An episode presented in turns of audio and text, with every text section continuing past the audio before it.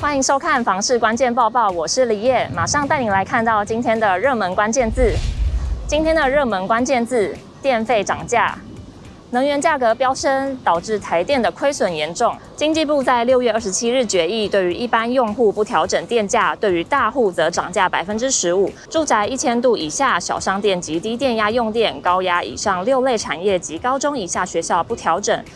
住宅用电一千零一度以上，电价将调涨百分之九。以缴纳电费试算，为非下月每期六千五百九十二元，下月七千九百零四元以下家庭用户不受影响。不过，你以为这波电费没有涨到你吗？住大楼的民众恐怕会有影响哦。民众可透过台电网站查询电费明细。台南市不动产估价师工会资通会主委林立洲以他居住的社区为例，公共电费分为两个电号，用电度数都超过每月一千度。对于这样的调整，他认为应是尚未充分考量到一般民众居住的形态。另外，有冷气老板说，变频冷气直接开二十四小时是最省电的。还有专家说，干脆直接不用关，但是其实这样的说法是有疑虑的。省电专家认为，出门也别关的说法是认为室内空间一直维持在低温，冷气就不用一直重新运转来降低室内温度。不过台电也提醒，虽说变频冷气较省电，但要算用电量的话，开整天的用电量绝对会比只吹八小时还多。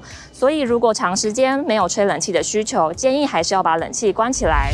今天的精选新闻来看到，位在士林区的八十五度 C 健谈店突然歇业，门口还挂上十六字的红布条。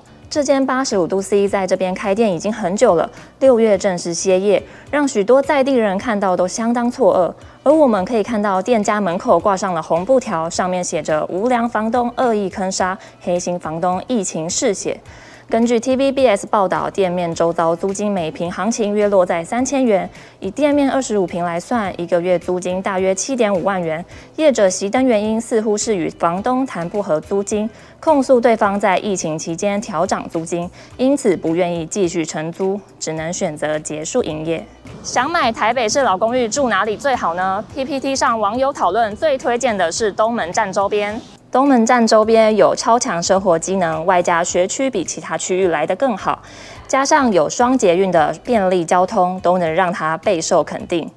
东门站周边包含青田街、丽水街、永康街等，有不少老公寓聚落。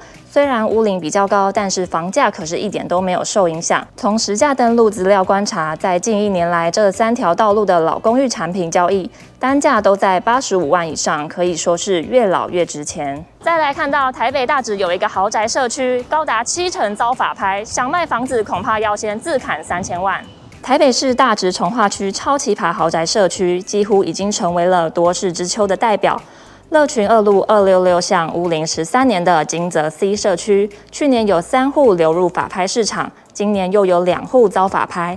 七月十八日将进行第三次拍卖程序，整栋大楼单层单户共七户，但曾遭法拍的就有五户，占比高达七成。东隆不动产专任委托部经理陈泰元认为，若以先前两三户为例，降价三千余万元，六字头房价拍定，等于远低于周边九字头房价行情，下一拍应该会有买家。